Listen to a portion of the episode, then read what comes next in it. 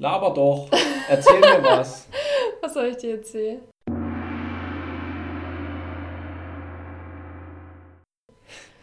Hello, Hello. boys and girls. Welcome to Stark in Bewegung. In this episode, we cover the greatest topic on planet Earth. It's about tracking your fucking calories. Man, let's go. Okay, also heute geht's um Kalorien-Tracken. Also mit einer App erfassen, wie viel Kalorien du isst und so weiter. Äh, was für Vorteile das Ganze hat, was für potenzielle Nachteile und vielleicht auch Risiken. Und wir gehen auch auf die häufigsten Fehler ein, die du beim Kalorientracken machen kannst, die dir vielleicht ähm, in deine Diät reinscheißen. Deswegen bleib dabei. Ja, zu Gast habe ich heute die bezaubernde Lisa Steiger. Ja, ich habe auch äh, eine Weile getrackt, ähm, ist noch nicht lange her. Ähm, und ja, ich kann Positives und auch Negatives dazu sagen. Ähm, ja, bin vielleicht nicht bei allem der Meinung wie Andi, beziehungsweise ich habe einfach andere Vorlieben, sage ich jetzt mal. Von daher ist es vielleicht eine gute Ergänzung. Yeah. Okay. Also, ähm, fangen wir an. Ja, warum sollte man überhaupt seine Kalorien tracken? Naja, äh, ganz einfach, weil oftmals das, was man denkt, was man tut, also was man isst und das, was man tatsächlich isst, äh, zwei komplett verschiedene Welten sind. Also ich habe schon ähm, jetzt in den letzten dreieinhalb Jahren äh, den Satz, ja, ich ernähre mich doch schon so gesund, schon so oft gehört von Leuten, die, die ihr Figurziel äh, meilenweit verfehlt haben. Ja, weil sie halt einfach äh, absolut nicht einschätzen können, ob sie zu viel, zu wenig oder gerade genug essen, jetzt mal rein auf die Energiebilanz bezogen. Ja, deswegen, wenn du keine Ahnung hast, was du isst und überhaupt erstmal einen, ja, einen Realitätscheck machen möchtest, dann ist Tracken auf jeden Fall ein sehr, sehr guter Einstieg. Ja, weil es macht eben Ernährung quantifizierbar. Das heißt, wir bekommen Messgrößen, mit denen wir arbeiten können, nach denen wir uns orientieren können. Und nach einer gewissen Eingewöhnungszeit bzw. einer Einpendelungszeit, wo man für sich herausfindet, ob man eher drüber oder eher ein bisschen drunter ist unter dem, was man vielleicht veranschlagt hat als Grundumsatz oder Gesamtumsatz, den man täglich braucht, hat man ein viel besseres Bild davon, ob man ja, sich in die richtige Richtung überhaupt bewegt. Ne?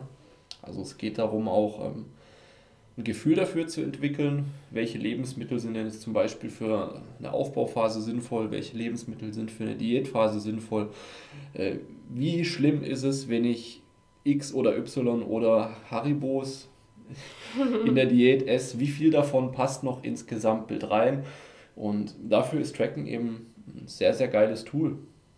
Ja, also es gibt kein besseres, finde ich. Um ja. ja, das Ganze eben, wie gesagt, quantifizierbar zu machen und auch ein besseres Gefühl dafür zu kriegen, was man isst. Und um dem Andi aufzuzeigen, dass auch in einer Aufbauphase eine Maxi-Packung Eis jeden Tag nicht das Beste ist. Äh, es ist äh, schon legitim. ja. Ja. Okay, ähm, genau. haben wir das Warum besprochen. Ja, also kurz gesagt, find raus, ob du dich bedarfsgerecht ernährst, was Kalorien und so angeht. Durch Tracking in der Diät findest du raus damit, ob du tatsächlich abnehmen kannst, könntest mit dem, was du gerade machst oder komplett auf dem Holzweg bist. Und aber auch andererseits in der Aufbauphase könnte unter Umständen Tracking dir helfen, dass du nicht wie ich zu viel isst, also zu viel, zu viel ähm, Kalorien reinballerst, weil ab einem gewissen Punkt wirst du halt einfach nur noch zusätzliches Körperfett aufbauen durch diese Kalorien und nicht noch mehr Muskulatur aufbauen. Ja, und ähm, jetzt stecke ich ja gerade in einem relativ aggressiven Minicut. Also, ja, was heißt relativ aggressiv? Also, ich habe jetzt in drei Wochen drei Kilo verloren. Nee, mehr. Ja, du warst bei 93 Kilo, jetzt bist du bei ja, okay, also 87, 88. Ja, okay. Also gute 5 Kilo. Okay, ja, gut, ich muss dazu sagen, äh, ich habe eine Woche wie ein normaler Mensch gegessen vor dem Minicut, so als äh, vorbereitende Woche quasi.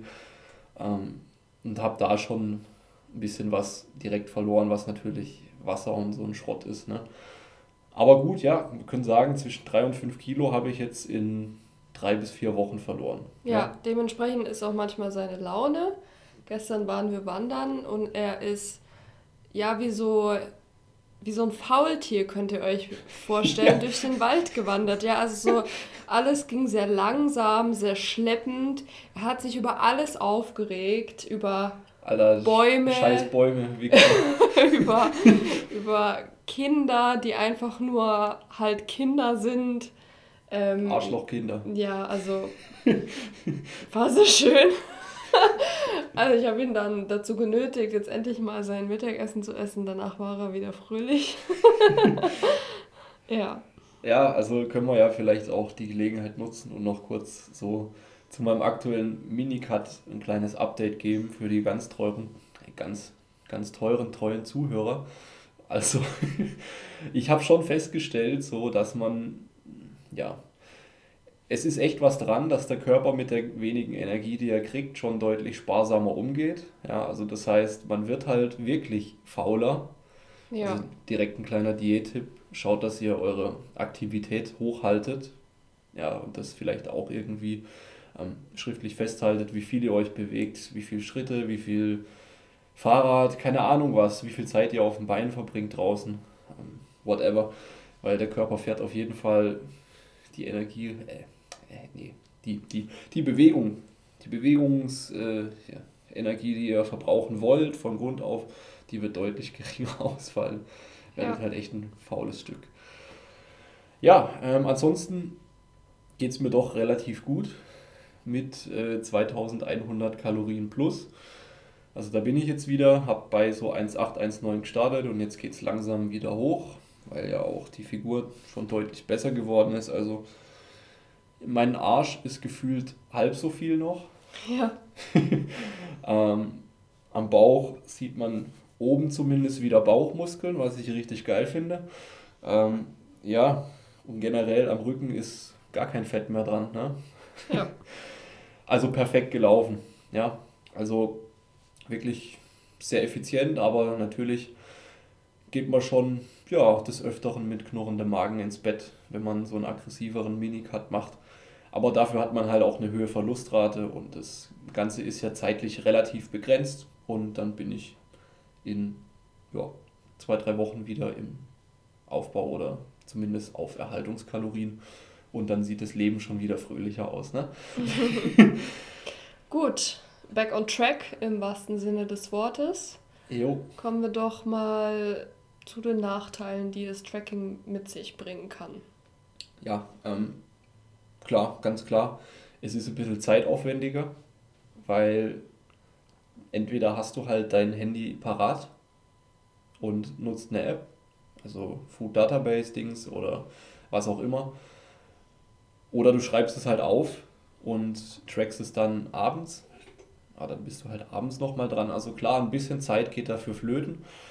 Was, wenn man zumindest halt auf viel, ähm, ja, wie sagt man denn, auf gut trackable Lebensmittel setzt. Ja, also wenn man, keine Ahnung, fertige Gemüsepfannen isst und sowas oder halt abgepackte Sachen, dann ist Tracken ultra schnell, ultra einfach. Wenn man jetzt äh, mit irgendwelchen ja, Lebensmitteln arbeitet, wo man jetzt nicht direkt genau eine Menge hat, eine Grammangabe, muss man halt noch wiegen. Klar, muss man seine Waage vielleicht auch in die Handtasche packen oder in den Alltagsrucksack und das Ganze dann ja halt unterwegs wiegen, was ja. man so isst. Also ich finde, wenn man so zu Hause ist und wie Andi gerade sagte, eigentlich abgepackte Lebensmittel isst, also sei das jetzt Brot oder eben Tiefkühlgemüse und so weiter, man kann ja die Barcodes äh, scannen, die auf den Verpackungen sind. Dementsprechend geht es dann wirklich super, super schnell. Also ich finde, das ist gar kein Aufwand. Ja. Ähm, andererseits, wenn man jetzt, ich weiß nicht, Kartoffeln oder so macht, klar, muss man das halt dann wiegen und händisch sozusagen eingeben und am schwierigsten finde ich es tatsächlich, wenn man dann doch mal auswärts isst, weil dann, ja, also ich nehme dann nicht ins Restaurant äh, meine Waage mit und wiege jedes einzelne Lebensmittel, was da auf dem Teller liegt. Also nee. Ähm, und dann muss man halt schätzen und ja, ja das, ist, also, das ist sehr nervig, aber Aber es gehört halt auch dazu, damit du genau weißt, ob du on track bist. Ja, alles in allem, wenn man sich ein bisschen Oder umstellt. du gehst halt einfach zu Subway. Ja. also, also Subs sind, Subs sind äh, könnt ihr fertige Subs auch in den Apps eingeben. Also ja, keine Ahnung, Tuna genau, mit dem und dem. also wenn man, wenn man sich ein bisschen umstellt und es auch will, sage ich mal, dann finde ich, hält sich der Zeitaufwand und auch generell der Aufwand im Rahmen. Also es ist machbar. Ja, es ist machbar, aber es ist halt ein kleiner Zeitaufwand auf jeden Fall. Ja. Ja, ähm, so zum Unterwegsessen kann ich ja noch sagen, wie ich da so rangehen würde. Wenn ich zum Beispiel beim Asiate sitze, dann ähm, gibt es meistens schon in den Apps irgendwelche vorselektierbaren, äh, wie sagt man denn, Mahlzeiten? Ja, Mahlzeit. Ja. Mahlzeit. Mahlzeit. Also Mahlzeiten, wo du halt direkt die Kalorien und was und die Makroverteilung, Kohlenhydrat, Fett, Eiweißanteil ungefähr zumindest ähm, reinkriegst. Das kann man nutzen als Anhaltspunkt, wenn man nicht zu selten essen, äh, nicht zu oft essen geht, dann sollte das das Gesamtbild nicht wirklich verfälschen. Im Zweifel würde ich im, in der Diät oder ja, im Minicut würde ich im Zweifel immer auswärts essen, vielleicht noch 10% mindestens mal draufschlagen an Kalorien, damit ich sicher bin, dass ich abnehme. Im Aufbau, wenn ich Schwierigkeiten habe, genug zu essen, dann würde ich vielleicht die Portionsgröße lieber nochmal mit einem Sicherheitsfaktor, was weiß ich, 5 bis 10 Prozent oder so, äh, ja, unterschätzen, damit mhm. ich mich zielgerichtet verhalte. Genau. Ähm, ja, das Zeitthema haben wir, glaube ich, gut rausbekommen. Was jetzt das nächste große Thema ist, und da kannst du ja gleich so deine Erfahrung mit reinbringen, ist halt das Thema Food Focus. Also äh, das Tracken, ja, es, es gibt halt gewisse Persönlichkeitstypen, sage ich jetzt mal, oder, oder halt einfach Menschen, die, wenn sie Tracken anfangen, dieses Kalorienzählen, die, die das einfach verrückt macht, ja, die dann ultra den Food-Fokus reinkriegen, also die denken dann nur noch übers Essen nach, ey, oh, passt das jetzt da rein und oh, wie schaffe ich es jetzt hier, den und die Kalorien bestmöglich auszuführen, keine Ahnung was, also man ist halt mit der Birne einfach viel mehr beim Essen und das ähm, kann ja auch einen Stress auslösen. Ne? Und so war es ja auch bei dir der Fall, als wir das Tracking mal probiert haben. Ja, also Food Focus äh, hat Vor- und Nachteile. Also ein Vorteil war auf jeden Fall, dass ich erstmal gemerkt habe, welche Lebensmittel ich essen muss und wie viel davon, um auf meinen Proteinbedarf zu kommen. Also ich versuche auf 2 Gramm pro Körpergewicht, pro Kilogramm sozusagen zu kommen, ähm, weil ich eben noch trainiere und nicht alle meine Muskeln verlieren möchte. Ähm, und also ich habe immer viel zu wenig Protein gegessen. Mir dafür, war, dafür war es echt ein guter Wake-up-Call, ne? Ja, also mir war schon bewusst, dass ich definitiv nicht auf diese 2 Gramm komme, aber dass ich auf so wenig komme, war mir nicht bewusst. Also dementsprechend war dieser Effekt des Food Focus, wie Andi es nennt, schon positiv. Ähm, der große Nachteil für mich war allerdings, dass es mich extrem gestresst hat. Also gar nicht so bewusst, ähm, aber ja, es hat mich einfach wahnsinnig gestresst, wenn es dann am Ende des Tages vielleicht 50 Kalorien mehr waren oder so, als eigentlich mein Ziel wäre. Ähm, ja, ich habe irgendwie die ganze, also ich habe quasi immer versucht, Kalorien zu sparen sozusagen, dass ich dann tendenziell eher abends mehr essen kann, ähm, sozusagen.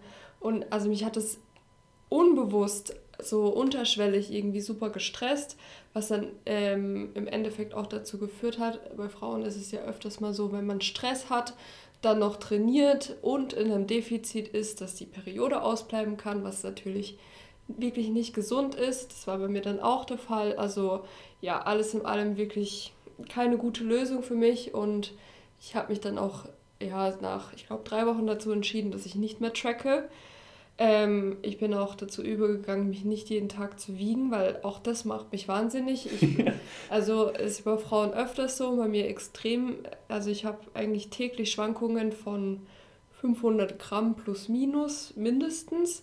Ähm, und wenn man dann denkt, naja, ich habe meine Kalorien eingehalten, ich habe meine Sport Sportsession gemacht, ich hatte vielleicht meine Steps voll und am nächsten Tag wiegt man trotzdem 500 Gramm mehr, das ist aufs Große und Ganze völlig irrelevant, aber in Ja, dem total. Moment ist es wahnsinnig demotivierend und das hat mich eben noch mehr unter Druck gesetzt. Ja, also was man dazu echt noch so ganz klipp und klar sagen muss, ist, ähm, man sollte sich, man sollte zwar diese Zahlen und das Quantifizierbare für sich, äh, Quantifizierbare für sich nutzen, aber man darf sich jetzt auch nicht komplett davon einnehmen und verrückt machen lassen, weil Ja. es ist scheißegal, ob du jetzt ähm, ein halbes Kilo am Tag Schwankung hast, wenn du in vier Wochen, wenn du in vier Wochen im, im, im Wochenschnitt von Woche 4 ein Kilo leichter bist oder zwei, dann wissen wir, dass wir ja on point sind. Und gerade bei Frauen ist das Thema Gewichtsschwankungen ja noch viel, viel mehr präsent als bei Männern, sodass man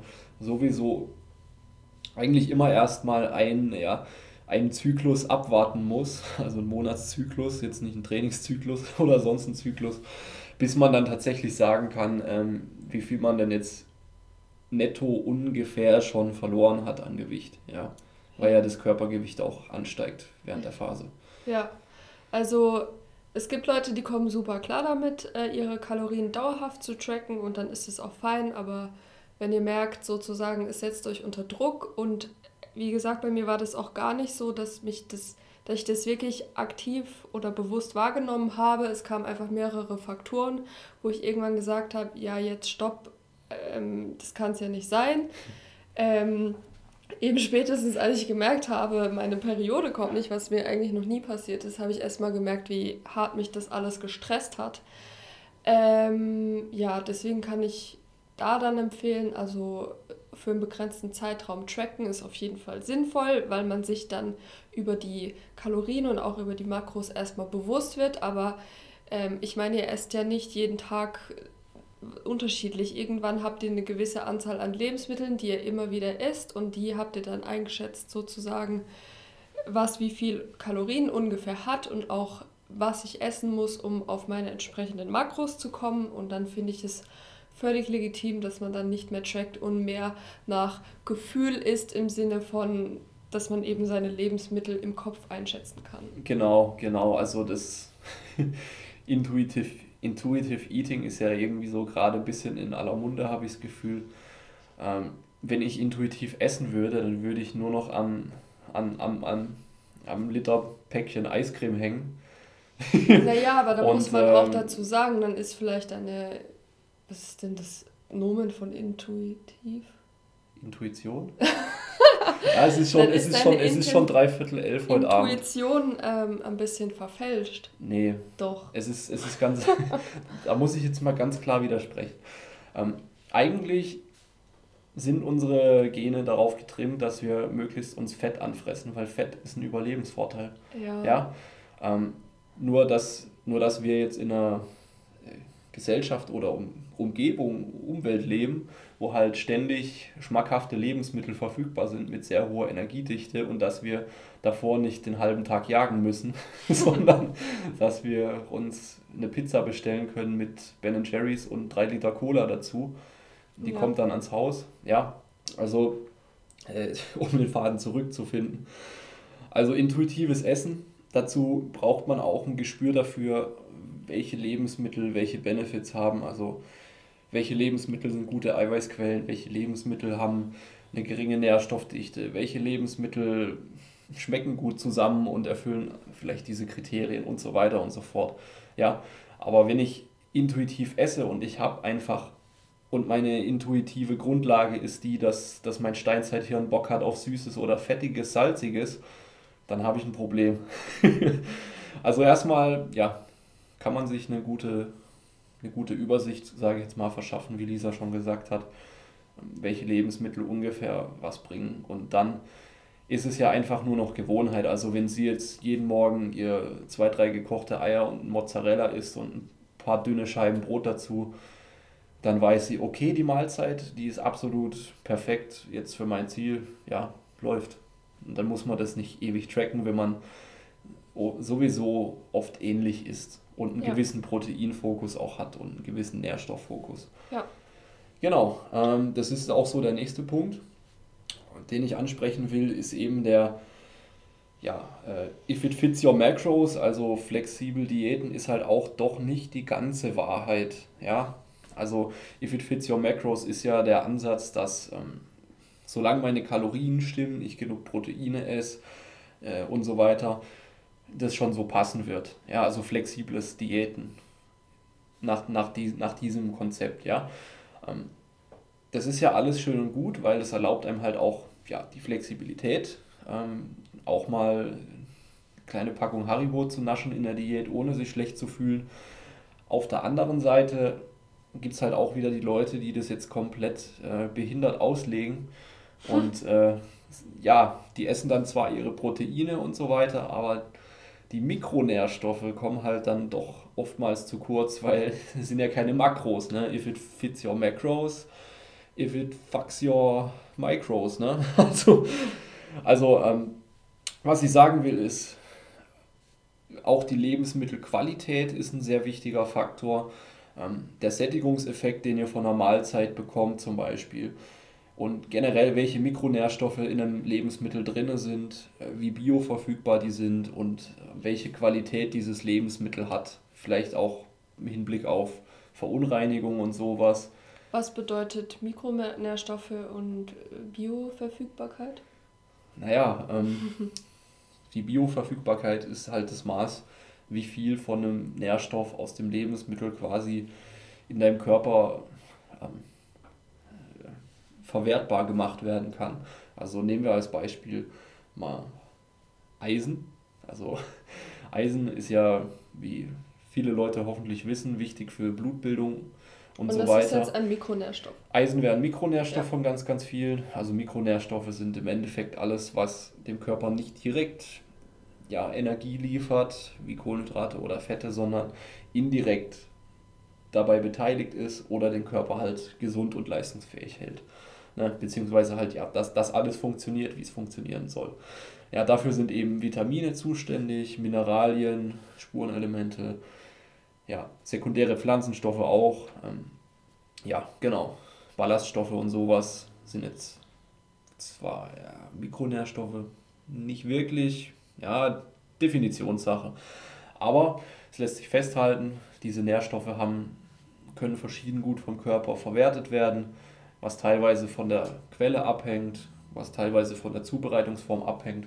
Und ähm, wenn man jetzt halt nur sein Kalorienziel trifft, sein Proteinziel trifft, ähm, aber sich gleichzeitig wirklich sehr einseitig ernährt, können halt auch Nährstoffdefizite entstehen. Also, dass man halt zwar abnimmt, aber dass man gleichzeitig seinen Körper nicht wirklich in einen gesünderen Zustand bringt, sondern halt ja sich viele, viele Nährstoffe vorenthält, was dann gesundheitliche Folgen haben könnte. Nennen wir zum Beispiel, also nennen wir ein Beispiel, wo Eisen Bioverfügbarkeit, Bioverfügbar, ach du Scheiße. Die Bioverfügbarkeit von Eisen, äh, ja, was ist gut oder schlecht? Ja, nenn mal ein Beispiel von zwei Lebensmitteln, wo die Bioverfügbarkeit einerseits von Eisen hoch ist und andererseits eher niedrig. Okay, also ganz klar, ähm, rotes Fleisch, Rindfleisch, ist, da ist es hoch. Ist eine sehr potente Eisenquelle. Mhm. Jetzt nicht, ähm, weil in absoluten Zahlen wahnsinnig viel Eisen drin ist, sondern das Eisen, was drin ist, das Hemmeisen,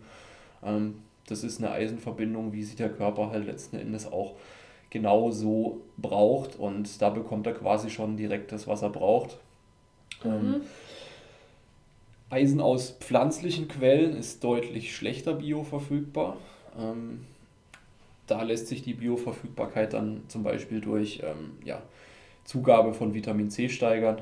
Also wenn man, äh, keine Ahnung was, pflanzliche äh, Eisenquellen, ja, so Samen, Kerne und sowas fällt immer wieder als Beispiel. Die sollte man jetzt auch irgendwie ähm, zum Beispiel kochen, beziehungsweise schauen, dass man da Antinährstoffe, Phytinsäure und sowas abbaut, weil es gibt auch Ionenbinder, also die ja, die quasi äh, verhindern, dass Nährstoffe aufgenommen werden können und dazu halt Vitamin C in der gleichen Mahlzeit, also äh, halt, was weiß ich, Zitrusfrüchte, Paprika dazu essen, Brokkoli, der schon zubereitet wird, um die Eisenaufnahmefähigkeit zu steigern. Okay, also Yo. Fazit daraus, Bioverfügbarkeit ist auch ein wichtiger Faktor und wenn man sich beispielsweise hauptsächlich pflanzlich ernährt, was ja inzwischen einige tun, sollte man sich mit dem Thema auf jeden Fall auseinandersetzen. Yep. Und im Zweifel auch supplementieren. Ja. Ja, und äh, vor allem auch sich nicht zu einseitig ernähren. Ähm, ja, that's the game. Also schaut auch auf die Mikronährstoffe, auf Vitamine, Mineralien und so weiter. Ob davon auch genug da ist. Am besten macht euch schlau, was für Quellen gibt es für was für Nahrungsmittel und ja, wirklich bitte da auch ähm, ein bisschen bessere Quellen zurechtziehen als, ähm, keine Ahnung, den nächstbesten Influencer, der irgendwelche Scheiße an euch einfach nur verkauft, um. Factastic auf Instagram, Was? beste Quelle. Nee, Spaß. Ey, okay. Ja, aber gut, genug gerantet über Insta, Insta-Zigeuners. Ähm, nee, Roma und Sintis. Ja, aber was ich dazu jetzt noch sagen möchte, ich finde, also das klingt jetzt, als wäre Ernährung brutalste Wissenschaft und nur wenn man sich wahnsinnig einliest, kann man abnehmen. Das ist natürlich nicht der Fall. Nee. Also ich finde, Balance ist hier wieder der Schlüssel. Ja. Ähm, klar kannst du auch mal einen Tag einlegen nach dem Motto, if it fits your macros, okay, das wird dich jetzt nicht umbringen.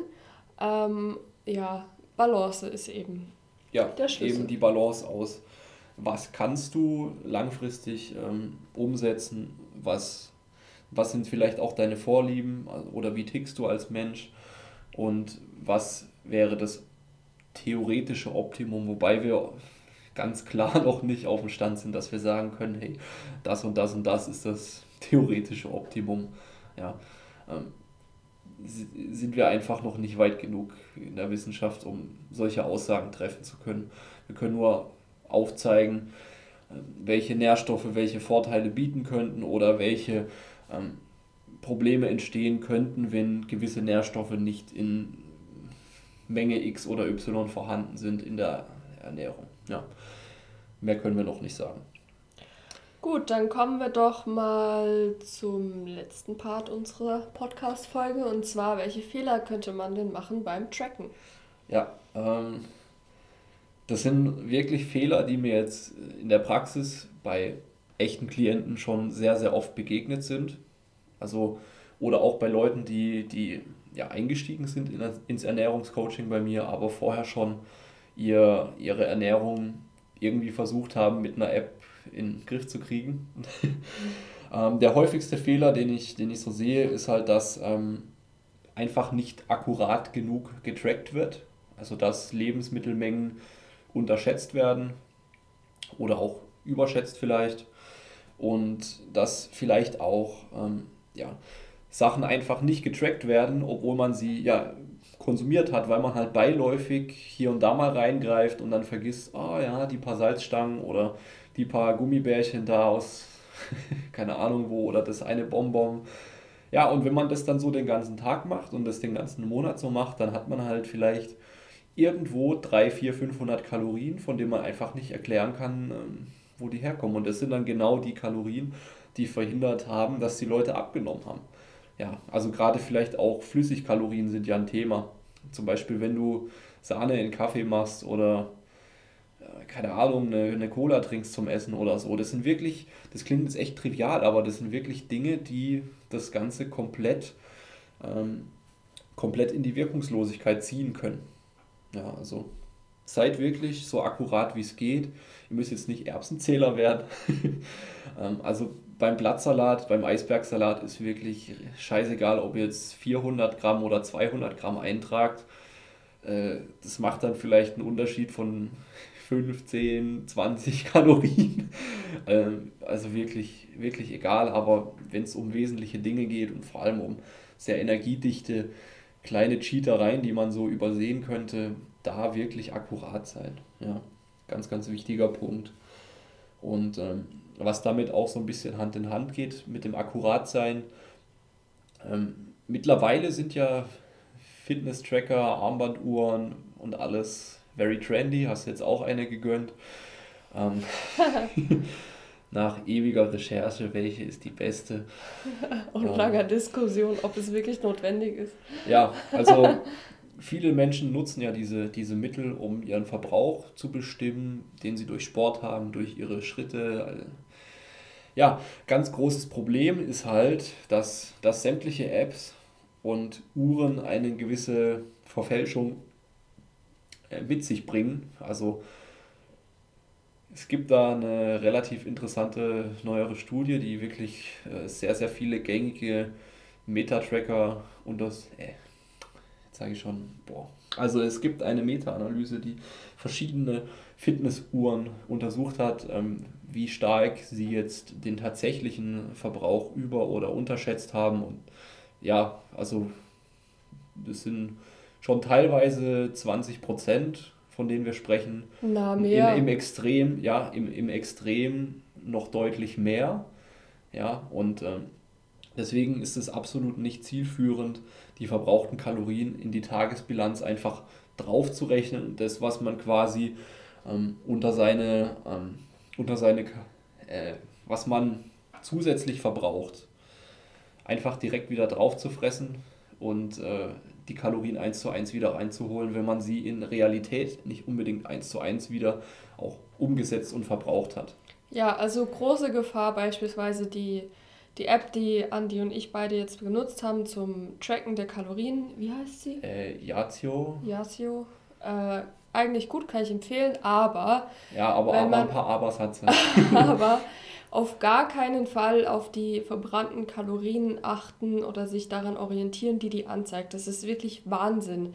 Ja. Ähm, die erzählt dir, wenn du 10.000 Schritte am Tag machst, dass du, weiß ich nicht, 600, 700 Kalorien verbrannt hast. Das ist halt, das birgt eine riesengroße Gefahr, weil die Leute dann denken, oh wow, ich habe super viele Kalorien verbrannt. Das heißt, wenn ich heute 500 Kalorien äh, mehr esse, bin ich trotzdem noch äh, in dem Defizit, das ich anstrebe, aber ist man de facto dann nicht mehr. Ja, also ähm, ich, hatte tatsächlich, ich hatte tatsächlich eine Kundin, wo genau das der Fall gewesen ist.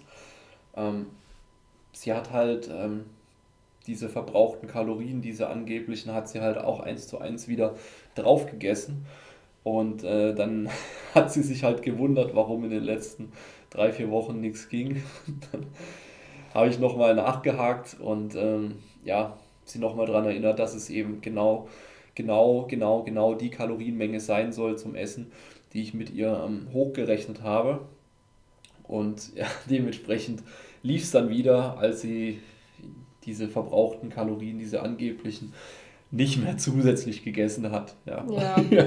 Also was Fitness-Tracker angeht, das stimmt natürlich keiner, kein Fitness-Tracker der Welt, den es aktuell gibt, sei das jetzt irgendwelche Smartwatches oder sonst irgendwelche Variables, die sind einfach nicht akkurat. Manche sind es natürlich mehr als andere. Ähm, da kann man sich auch informieren, welche am ehesten messgenau sind. Ne? Wie gesagt, das gibt es in der Studie. Andi kann die ja vielleicht mal in sein Story-Highlight packen auf Instagram. Ja, ein ähm, guter Punkt, schreibe ich mir sofort auf. genau. Also solche Tracking-Apps, die überschätzen eure verbrannten Kalorien natürlich deutlich mehr, als es vielleicht eine im Verhältnis relativ akkurate Fitness-Tracking-Uhr machen würde, aber man sollte sich eben dem bewusst sein, dass generell eher mehr angezeigt wird, als es tatsächlich ist. Ähm, trotzdem ist es ja schön zu sehen, dass man vielleicht an einem einen Tag mehr Kalorien verbrannt hat als an einem anderen. Ähm, weil das ist ja dann trotzdem wahr, auch wenn man vielleicht, ja. weiß ich nicht, also 30 Prozent oder genau. so abzieht. Ja. Also wenn es dir, ähm, wenn es dich bestärkt darin, dich mehr zu bewegen im Alltag, diese Zahl zu sehen auf der Fitbit oder wo auch immer, dann ist es auf jeden Fall ein cooles Tool und natürlich auch, um äh, ja, sein Aktivitätsniveau einfach äh, ein bisschen dokumentieren zu können. Gerade wenn man wie ich in einem Minicut oder in einer Diät steckt, und tendenziell fauler wird, ähm, dass einen die Uhr dann daran erinnert, ey, du faules Stück, du hast heute dich ins Auto bewegt und zur Arbeit und sonst gar nicht. Geh mal ein paar Schritte machen. Ja, dafür ist es super. Ja, Fitbit hat übrigens schlecht abgeschnitten. Bei der Studie wollte ich nur mal anmerken. äh, okay, ja. weiter geht's. Jo, ähm, nächster Punkt. Ähm, was ich auch sehr, sehr oft schon beobachtet habe, ist halt einfach, dass Leute sich komplett auf die Vorgaben von einer App verlassen. Also gerade diese Yazio-App, also ich, ich sag mal dazu, ich, ich nutze sie natürlich, weil ich wissen will, welche App ist wie ist wie, äh, wie gut, was kann sie, was sind die Nachteile, Vorteile und so weiter. Bei der App muss ich ganz klar sagen, die, ähm, ja, die Kalorienziele oder die Makroverteilung, die sie dir vorschlägt, die ist meistens für den Arsch. Genau, ja, also man weil, kann ja ähm, eingeben. Man kann, man kann schon einstellen, welche, ja, welche Makroverteilung, jetzt wie viel Eiweiß, Kohlenhydrat, Fettanteil äh, man haben will, aber die Standardeinstellung, die ist halt komplett low protein. Und, ja. ja, also was Andi vielleicht nicht ganz klar gemacht hat, wenn man die App nicht kennt. Also man kann quasi eingeben, ja. ähm, wie groß ist man, ist man männlich, weiblich, wie viel wiegt man äh, und so weiter und kann dann eingeben, ich möchte dieses Ziel, äh, Zielgewicht erreichen und dann rechnet dir oder dann gibt dir sozusagen die App eine gewisse Kalorienzahl und eben die Makroverteilung an. Aber die ist eben nicht sonderlich passend. Ja, also egal ob du jetzt ein äh, Normalo bist, der halt einfach nur abnehmen will und eine schlanke Figur oder halt Sportler, Kraftsportler, Ausdauersportler, der seine Muskelmasse behalten will in der Diät, weil alles andere ist ja dumm. Ne?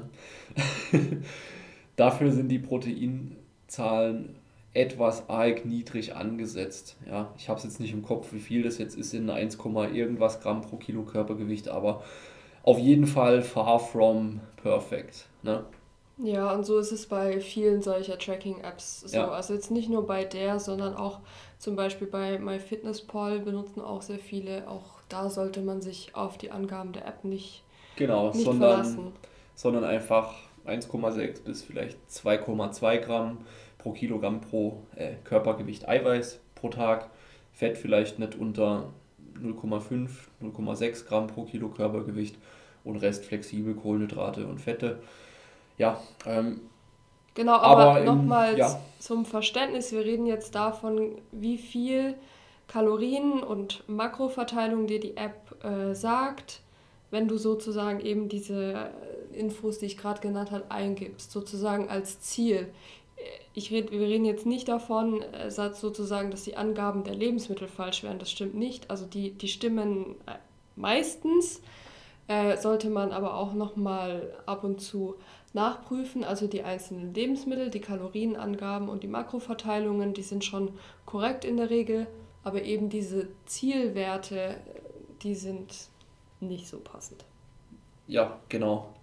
Also im Zweifel, wie gesagt, nehmt euch die idiotensicheren Zahlen 1,6 bis 2,2 Eiweiß pro Kilo Körpergewicht, halbes Gramm Fett mindestens pro Kilo Körpergewicht und äh, den Rest füllt ihr sinnvollerweise auf, bis ihr ein sinnvolles Kalorienziel habt für eure Zwecke. Ähm, in der Diät, im Aufbau ist eh relativ egaler, ob da jetzt mehr Fett, mehr Carbs drin sind. Ähm, ja, oder im Zweifel halt wirklich an einen Ernährungsberater wenden, der sein Handwerk beherrscht oder den nächstbesten Influencer fragen. Besser nicht.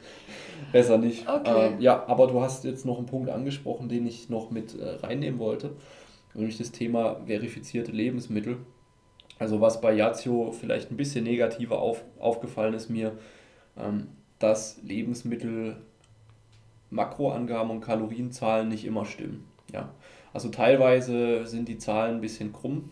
Es lässt sich auch einstellen in der App, dass man nur verifizierte Daten sich ähm, geben lassen kann von Lebensmitteln, aber dann findet man halt wiederum nicht alle Lebensmittel. Und sehr, sehr viele Daten sind halt einfach von Nutzern relativ schludrig da hochgeladen worden. Ich kann mir vorstellen, dass es in anderen Apps ähnlich ist. Äh, soweit ich weiß, ist es bei dieser FDDB Food Database, wie auch immer das Ding heißt, ähm, nicht so. Da sind wohl nur verifizierte Lebensmittel drin.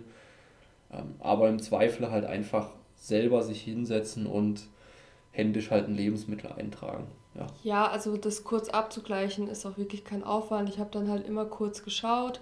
Da steht zum Beispiel drin Kalorien pro 100 Gramm. Das steht auf dem Etikett, auf, dem, auf den Lebensmitteln genauso drauf. Schaue ich kurz, stimmt die Zahl überein? Ja, nein. Dann gleiche ich noch kurz eine Makroangabe an. Stimmt es überein? Ja, nein, passt, check. Ah ja, also, also guck, guck Aufwand links, guck von rechts. fünf Sekunden. genau, sollte man halt trotzdem vielleicht im Auge behalten, wenn man ja. sehr akkurat sein will am Anfang. Ja, ja ähm, genau, also lasst euch die Makros nicht unbedingt komplett blind von der App an den Kopf prügeln und vor allem bedenkt eure Gesamtkalorienzufuhr und nicht das drauffressen, was ihr angeblich irgendwie verbraucht habt. Ja. Ja, ähm, weil es ist sowieso sinnvoller, sich einfach eine fixe Kalorienzahl zu setzen, erstmal für, für einen gewissen Zeitraum und danach eben zu schauen, ob man tendenziell eher noch ein bisschen drunter bleiben muss oder vielleicht ein bisschen drüber, je nachdem, wie sich Körpergewicht, Laune und Figur halt entwickeln. Ja. Mhm. Okay, ähm, machen wir den Sack zu heute. Es ist spät. Wir gehen jetzt Hayabubu machen. Es ist schon 5 nach 11 jetzt. Oh Gott, also das entschuldigt bitte sämtliche Gehirnaussetzer. genau, also sämtliche Verplappereien und äh, äh, ich weiß nicht mehr, wie das Wort heißt, bitte, bitte entschuldigen. Dafür sind wir halt krass im Hustle-Mode und haben das Ding halt noch durchgeballert, ne? wie Ja. man so schön sagt. Also, wenn du Fragen hast zu dem ganzen Thema, dann schreib mir bitte gerne eine Direktnachricht auf Instagram at andreas.proske. Ähm, ja, und auch wenn du generell Unterstützung brauchst rund um Diät, um Fettabbau oder Muskelaufbau, um Krafttraining, dann schreib mir auch einfach eine Nachricht und ich schaue, wie ich dir da weiterhelfen kann. Danke fürs Zuhören und äh, ja, don't fuck up your macros. Tschaußen.